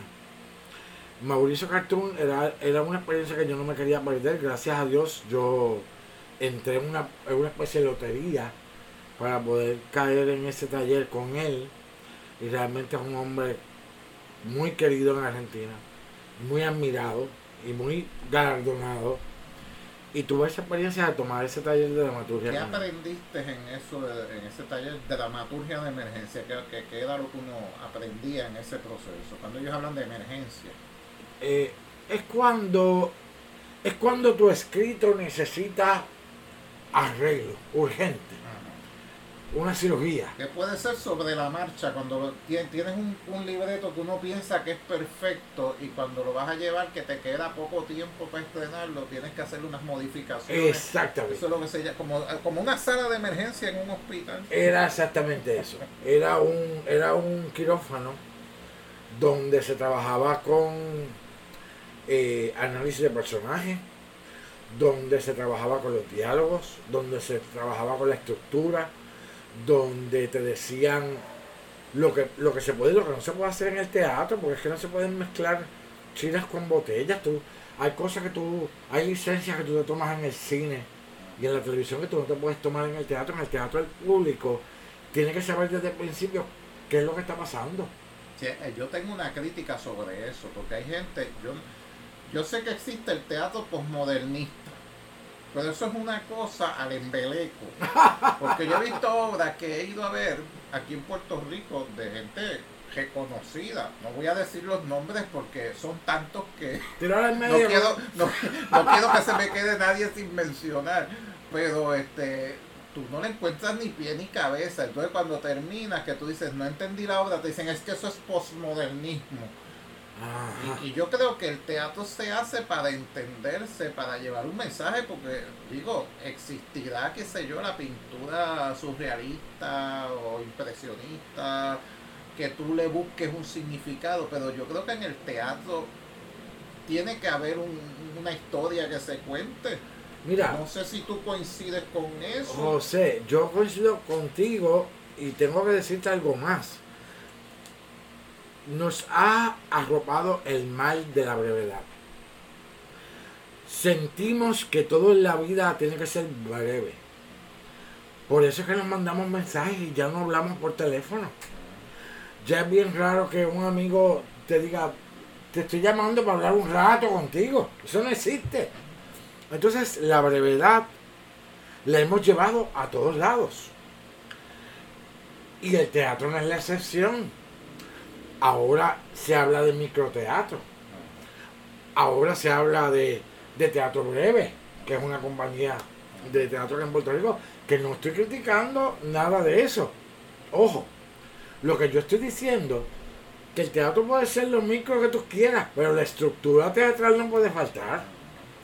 Tú no puedes dejar una obra empezar.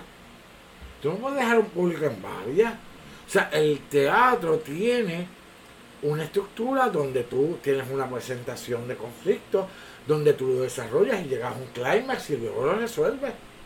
Pero a veces uno ve obras que uno no sabe cuál fue el clímax. Yo he visto obras que yo lo termino pensando en la inversión, no solamente económica, sino también de recursos humanos para montar ese proyecto y que después al final el público sale sin entender un soberano pepino angolo de lo que hablaron allí.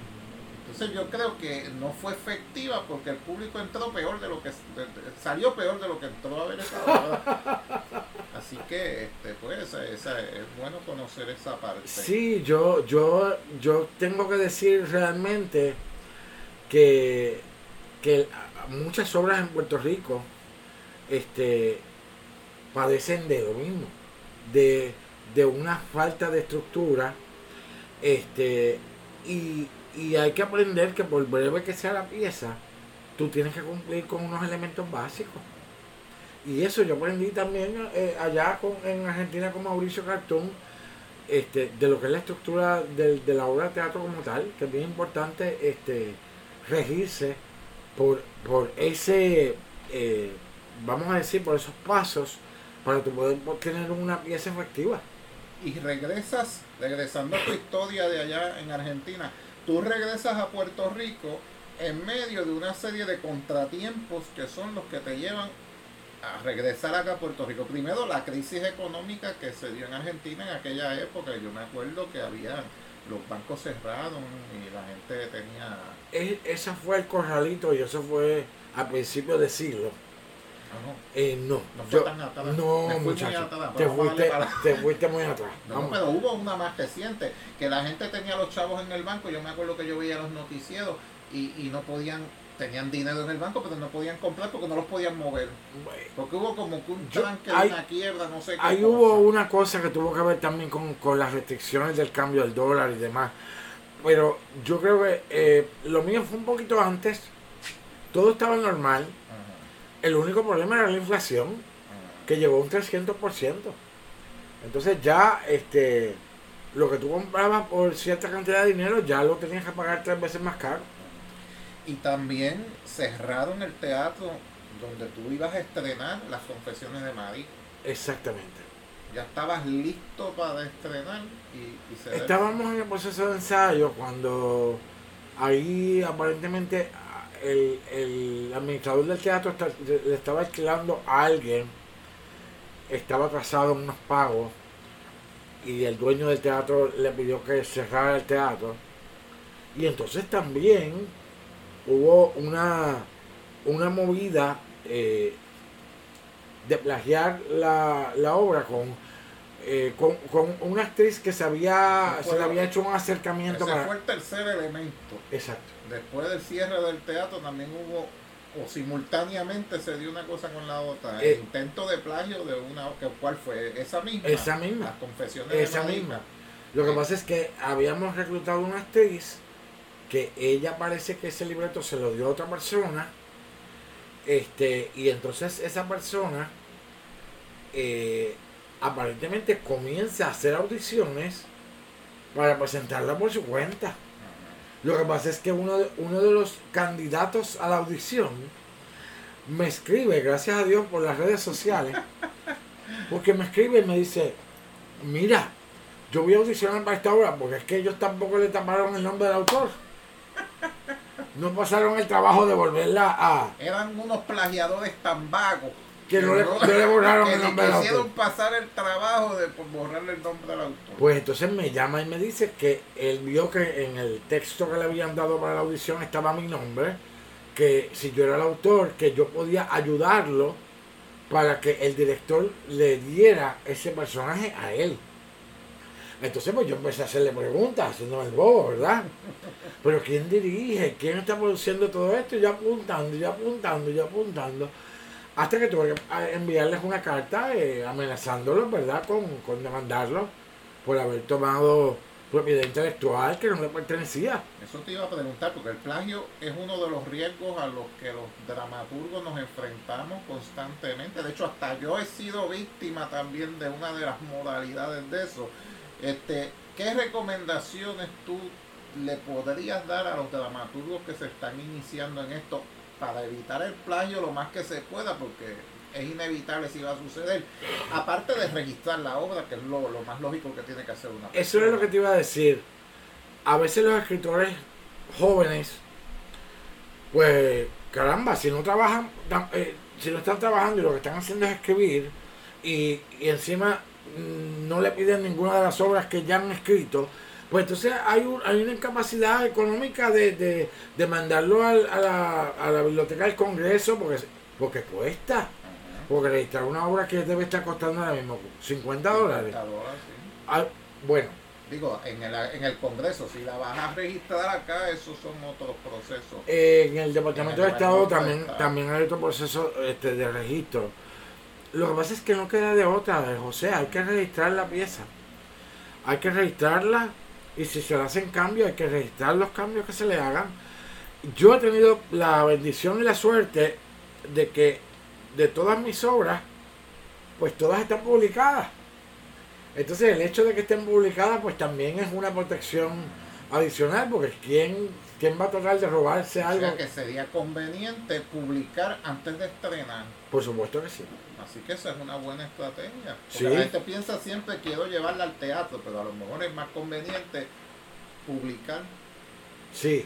y después llevar al teatro. Lo que pasa también es que tú sabes que todavía hay una especie de resistencia a publicar obras de teatro cuando el teatro también se lee. La gente piensa que por ser teatro no, no lo van a entender eh, com- como una narrativa de una novela. La gente debe saber que una obra de teatro tiene unas acotaciones que te llevan a... porque las acotaciones se hacen para el director pero también se hacen para un lector, para que el lector se vaya imaginando La ¿cómo es? cómo es que eso se, se va a llevar al escenario. O sea, el teatro también se lee, que eso es una campaña que hay en América del Sur, que deberíamos traerla a Puerto Que de hecho es lo que yo siempre he dicho. Los dramaturgos no necesitamos de los actores para ser dramaturgos. Porque después que tú escribas la obra ya tú eres dramaturgo. Claro, Ahora el actor necesita del dramaturgo para ser actor. Porque si no tienes una obra se puede dar la improvisación. Pero la improvisación es una cosa y un montaje teatral es otra cosa. Así que el actor siempre va a necesitar del, del dramaturgo para hacer su trabajo. Por eso es que yo digo que este asunto del plagio se detiene cuando todos como equipo de trabajo nos involucramos para evitarlo.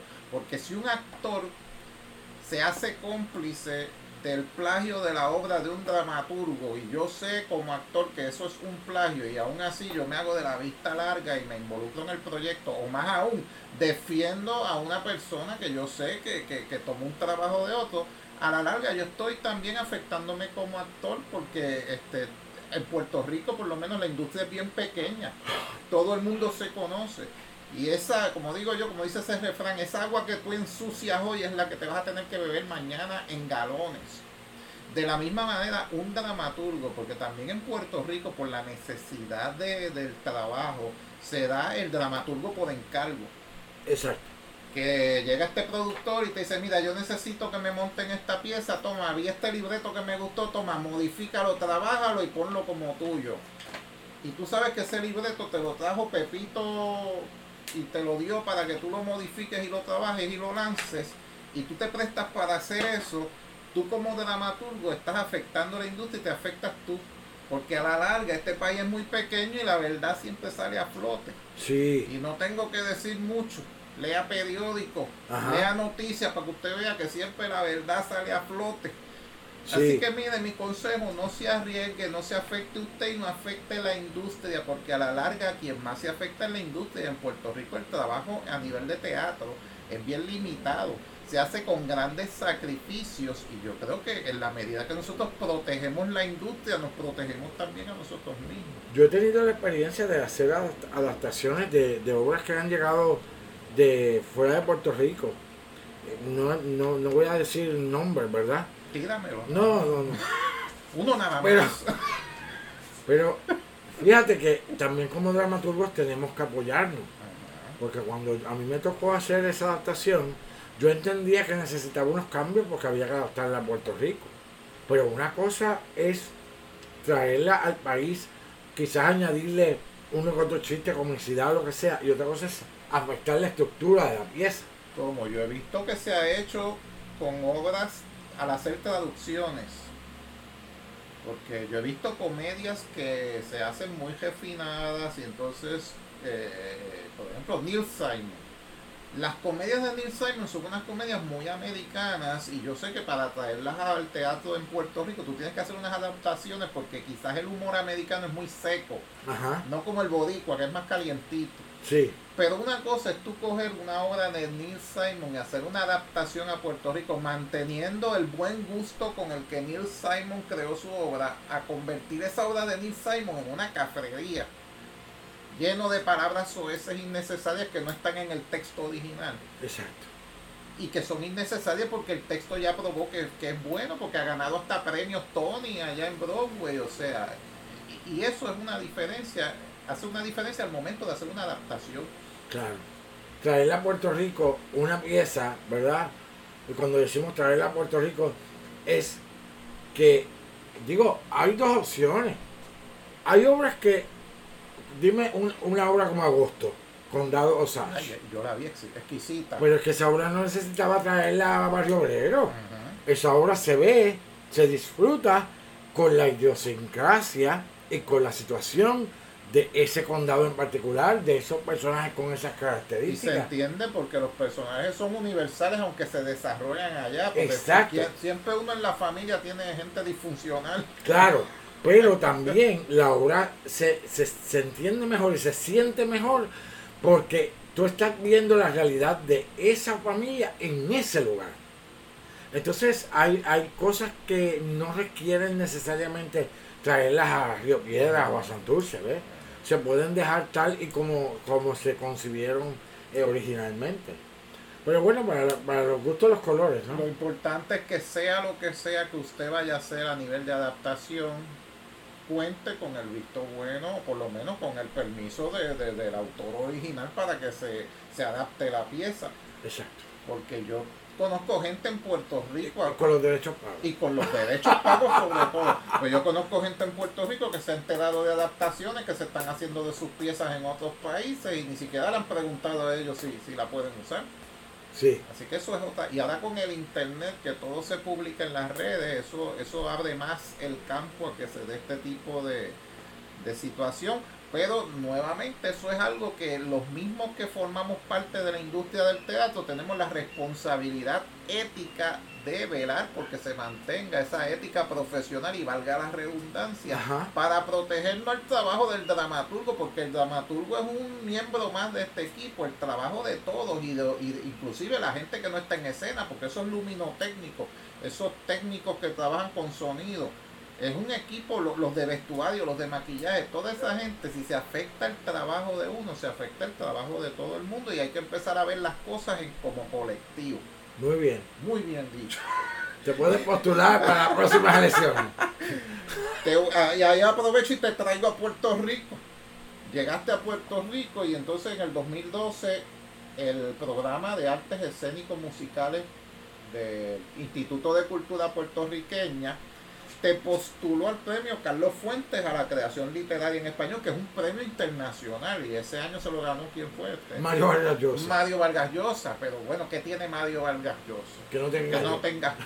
Además, lo importante, lo importante no es ganar, es que te hayan nominado, porque de cuánta gente pudo haber sido nominada y tú fuiste el escogido. Pues sí, realmente. Eso le pasó a Medistrip. Bueno, sí. se ha ganado creo que tres Oscars, pero la han nominado como 16 veces, o sea que ha perdido de, por mínimo como, como 13 veces. O sea que cuántas nominaciones me faltan a mí. Pues, ya mismo tú haces un récord pero lo importante es que eso es un eslabón más en esa cadena de, de éxitos que uno va cultivando poco a poco. Y, y precisamente eso... Eh, ese premio se da a la creación literaria y eso me lleva a preguntarte acerca de cuál es tu proceso creativo, porque cada cual tiene su proceso creativo. Por ejemplo, yo como dramaturgo te puedo decir que para yo escribir una obra yo me tengo que sentir inspirado por un tema. Y que yo me siente inspirado, pues puede ser que hoy escriba algo muy bueno y me tome seis meses más escribir lo próximo. Sin embargo, hay otros escritores que son más prolíficos porque pueden estar escribiendo constantemente porque su proceso creativo no depende tanto de la inspiración, sino que hay otros elementos que entran en juego y que son los que lo mantienen activo. ¿Cuál es el proceso tuyo? Sí, yo, yo no tengo una fábrica de, de libretos, no, no, porque a mí no solamente me tiene que inspirar un tema, a mí me tiene que apasionar un tema, a mí me tiene que incomodar un tema, a mí me tiene que molestar, por no decir otra palabra, este, el, tema que yo voy a desarrollar. Y te explico. Yo últimamente me he dedicado a trabajar con conflictos sociales que a mí me molestan, me, me, incomodan, me eh, realmente me sacan, me sacan por el techo eh, cosas que socialmente seguimos haciendo, cosas que nos estancan, eh, cosas que no solamente nos atrasan, sino que nos llevan a echar para atrás, ¿verdad? Y, básicamente yo necesito de, esa, digamos, de esa dosis de, incomodidad o, de ira para yo realmente escribir como soy apasionadamente sobre un tema y, y criticar y dar mi punto de vista si es necesario. O sea, mis obras tienen que ser como una pancarta del que protesta tiene que haber un tema que a mí me produzca, eh, eh, vamos a decir, te mueva, me mueva, que me emocione y que, provoque, que provoque en mí una reacción para yo entonces provocar esa misma reacción en el público que nos está viendo. Y ese mismo año, digo, ese mismo año, no, al año siguiente, la Junta Asesora Editorial del Instituto de Cultura Puertorriqueña aprobó la publicación de tu libro desde mi placar. De mi, ah, de mi placar. Es de mi placar, sí, es verdad, si yo me lo leí. De mi placar.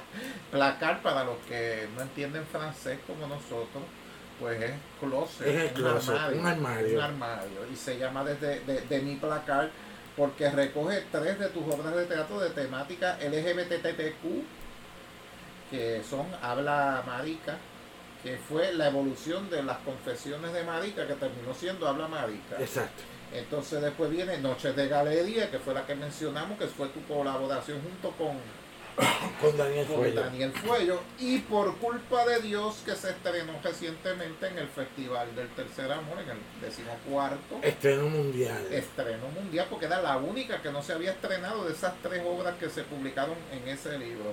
¿Cómo se unen y cómo se diferencian las temáticas de estas tres obras que forman parte de, de- de- de- de mi placar? Bueno, lo que pasa, para empezar, mi teatro no es teatro gay, ¿verdad? Las obras que este libro eh, eh, guarda son obras que tienen, como dijiste tú muy bien, temáticas LGBT.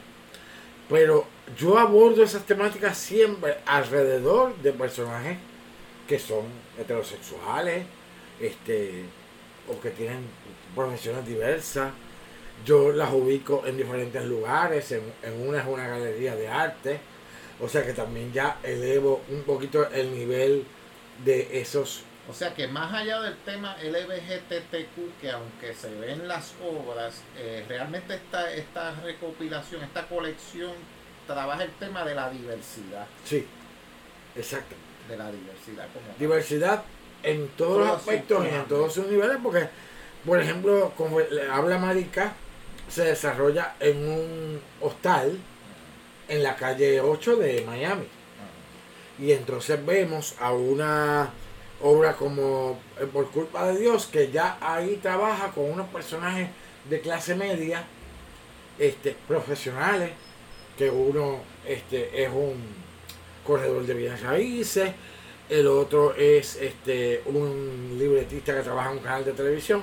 O sea que el, el vamos a decir, el, la palabra en común que tienen esas tres obras es la diversidad. Una trabaja el matrimonio igualitario, otra trabaja la terapia de conversión y otra trabaja el VIH-Sida y la homofobia internalizada. ¿Y dónde se consigue de mi placar para los que lo quieran buscar? Porque En las librerías del Instituto de Cultura puertorriqueña, pero también, ¿verdad? Hasta hace un tiempo tengo que actualizarle la información porque, por ejemplo, en Libros AC ya no lo tienen. Estaba en Norberto, en Casa Norberto, en Plaza Las Américas. Estaba en Mágica, en Río Piedra, librería Mágica. Este, y también lo pueden conseguir en el libro 787, pero hay, tienen que verificar también porque hasta un momento dado yo le estaba siguiendo el rastro y estaba disponible, no sé si todavía lo está. El libro 787 es un site sí, donde puedes comprar a través de de internet. libros puertorriqueños. muy Todo el bueno. libro Y como este programa se está escuchando, ya te digo, hasta en la provincia de Camagüey, en Cuba, Ajá. pues mientras más disponible este libro en internet, más se va a De hecho, también el Instituto de Cultura tiene una tienda Ah, pues mira, los virtual. amigos y, y, y Claribel Medina, que está en Argentina y no se pierde este podcast, si lo quiere conseguir, lo puede comprar también. Así que Claribel está también en la librería online del, del Instituto de Cultura. Este, por culpa de Dios, que es la tercera obra que está incluida dentro de esta recopilación, pues se estrenó el, en el 2010, ahora este año, Ahora, 2019, ahora en el decimocuarto Festival del Tercer Amor y, y, estuvo dirigida por Alejandro I. Sí, ¿De qué trata Y- por culpa de Dios? por culpa de Dios es una es una obra de teatro que toca el tema de las terapias de conversión y el fundamentalismo religioso. Es como una pareja gay ya formada eh, o establecida se ve afectada por, como dijiste tú este, muy bien, de se ve afectada por unos lobos vestidos de oveja que aprovechan, ¿verdad? Este eh, el tener la sartén sobre el mango o la Biblia debajo del brazo para enviar unos mensajes y eh, desestabilizar eh, la orientación sexual de una pareja, porque fíjate que hay mucha gente que puede estar muy clara, pero cuando hay un factor religioso, un factor familia, padres, madres, tú puedes tener una desestabilización en tu vida amatoria o en tu o en tu orientación sexual que te puede incluso llevar a volver al closet para tu vivir una vida encerrado. Incluso hay gay que, personas gay que pueden ser homofóbicos. Claro, por supuesto. Y la gente no, no visualiza eso como puedan haber gente de, de distintas razas que sean racistas también. Así que esto de, de, de, del odio por discrimen y demás se da en distintas direcciones. Sí, entonces la obra se estrena en un momento donde en Puerto Rico hubo ese gran eh, escándalo de un proyecto de ley que se quería pasar de las terapias de conversión para darle a la iglesia y a los padres la potestad de someter a sus hijos a una terapia de conversión y también estaba el proyecto de libertad religiosa donde le daba también a, la iglesia la posibilidad de pedir un acomodo razonable en un lugar si tú le pedías servicio a ese servidor público que tuviera una, eh, vamos a decir, una creencia religiosa particular que no, que no le permitiera atenderte a ti por su, por su, eh, por su, por su creencia religiosa. ¿Qué piensas tú a nivel personal de las terapias de conversión? Ya saliéndote de la obra. Que eso es un disparate. Que tú no te puedes meter en la orientación sexual de una persona. Obviamente cuando uno es niño, ¿verdad? Todo padre, toda madre tiene, está en todo su derecho de preocuparse. Y, y, y mucha gente habla de psicólogos. Al, psicólogo podemos ir todos. Eso, eso, eso no tiene nada que ver con someter a un niño a una terapia de conversión que, tiene que ver con desensibilización. Muchas de ellas se han utilizado hasta, hasta, hasta electroshock. Eh, en muchos lugares los obligan a ver películas pornográficas del sexo opuesto para que se te quite tu, eh, vamos a decir, tu atracción. Tratar de modificar tu Por el mismo sexo. O sea, y en muchos, en, muchos reportajes que he leído, eh, se ha comprobado que lo que, lo que ha hecho es más daño que bien. Lo que ha hecho es incluso aumentar las posibilidades de, de, quererse, de, quererse suicidar a esa persona. Entonces, todos los seres humanos tenemos un proceso donde eh, tenemos que dejar que, que, las cosas fluyan, que cada quien comience a encontrarse y a buscar hacia, hacia dónde va. Este, y ese básicamente es mi, mi punto de vista. Yo tuve la experiencia de que yo, yo vi por culpa de Dios representada en el, en el teatro. Pero tuve la experiencia de haber leído el texto antes de ir a ver la obra. Ajá. Entonces, eh, de hecho la reseñé para Facebook, busquen por ahí en mi Facebook y busquen la reseña de Por culpa de Dios, la obra texto que forma parte de mi placar. Y está en el mío, Roberto Alexander ah, eh, Pérez, escritor. Le dio, like y share. Sí. Me dio un toque. Para que tú veas. este, es muy distinto ver una obra representada porque tú vas a ver otras cosas que es muy distinto a lo que tú puedes eh, visualizar cuando estás leyendo el texto, que fue mi experiencia primaria, con por culpa de Dios. Y yo pude ver que dentro de esa historia de esos personajes eh, hay vivencias tuyas como, como persona, que las plasmaste dentro de esa, de esa historia. ¿Cuánto de eso hay tuyo ahí? Dijiste en la reseña que al parecer era la historia más personal del autor. Y yo siempre dije que la obra era basada en hechos reales y no lo hice como una manera de, crear ni, ni, controversia, ni, ni, una mejor publicidad, eh, eh, ni una mejor asistencia del público, sino porque estas fueron situaciones que yo viví hace 20 años, ojo, yo, que yo viví hace 20 años y que no fue hasta hace 10 años que yo escribo esta obra, curiosamente en, Buenos Aires, y el, profesor me decía, pero ¿y qué relevancia puede tener esta obra cuando aquí en Argentina ya aprobaron los matrimonios gay? Ya no hay que ni que preocuparse por eso. Y yo dije, profesor, tiene que buscar, tiene que eh, buscar en internet cuántas iglesias todavía siguen haciendo esas prácticas. Y entonces llego a Puerto Rico y me encuentro como con que todavía estamos con los pañales puestos discutiendo un asunto que ya muchos países lo incluso lo, lo condenan. O sea, las terapias de conversión son castigadas en muchos países. Claro, no quiero decir que nosotros estemos tan atrasados porque hay muchos países más atrasados que nosotros. Hay países que hay pena de muerte. Exactamente. Como lo en, por allá, en Así que sí, este, hubo ahí un proceso personal que yo obviamente lo, lo, lo, lo procesé eh, de, de una manera, digamos, distinta cuando ya pasaron 10 años de haber sido testigo de ciertos hechos y por eso es que la pongo a la disposición este, del público, que dicho sea de paso, eh, nos vamos de gira, ya la obra terminó. Eso te iba a preguntar, me dijeron que se va de gira por la isla por culpa de Dios. Nos vamos a estar, eh, vamos a tener cinco funciones en dos pueblos distintos de la isla, que no le puedo decir todavía, pero pendiente a mi página de Facebook, a la tuya también, También y a las redes eh, sociales. Roberto Alexander Pérez, que vamos a, a dejarle saber dónde es que vamos a estar, pero va a ser en el mes de septiembre. Y hay algo con esa obra también que se está cocinando. Se está cocinando, Se está cocinando algo con esa obra.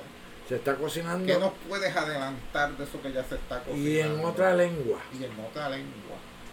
Sí, me han ido ya, me han solicitado la, la pieza en inglés. Estamos en un proceso de, de traducción. Y bueno, inesperado. Yo no pensé que esta obra este, iba a tener este alcance. Realmente ha sido una pieza que ha gustado mucho, que la gente ha respetado mucho este, el texto y que, y que tenemos un, un elenco y un productor maravilloso que realmente hemos sabido trabajar esta obra con mucho amor y con mucho respeto, sobre todo. Y esta, este proceso de traducirla es con la intención de publicar o representar o ambos. Representar primero, porque yo si voy a publicarlas, quiero publicar otra vez todas juntas, porque estas son trillizas. Entonces, sí, entonces tendría que traducir las otras dos para entonces poder este hacer un libro en inglés que me gustaría, pero ya eso sería para más adelante. Bueno, pues yo creo que hemos tenido una entrevista bien enriquecedora en todos los sentidos, así que le agradecemos a Roberto Alexander Pérez su disponibilidad para estar con nosotros. Muchas gracias a ti por, por esta lucha. Y gracias por, pre- por prestarnos tu casa. Y mi, mi- oficina, sido un ambiente acogedor, distinto. que así por lo menos aquí ves dónde es que se, se- dónde es que se cuajan Aquí todas estas Estamos obras. en el, en, el, en el lugar donde surgen todas estas obras y todos estos proyectos creativos. Esas musas estamos raras que entran por ese Sí, balcón. yo vi dos o tres ahorita. Es más, ustedes a lo mejor oyeron dos o tres por ese micrófono. Recuerden a los amigos que desde mi placar lo consiguen en su librería favorita, búsquenlo por ahí, pregunten en su librería si lo tienen y si no lo tienen, pues que le escriban a Roberto y él les manda cuatro cajas para que lo tengan. No, eso no lo puedo hacer. El Instituto de Cultura. Llamen al Instituto de Cultura para que lo distribuya.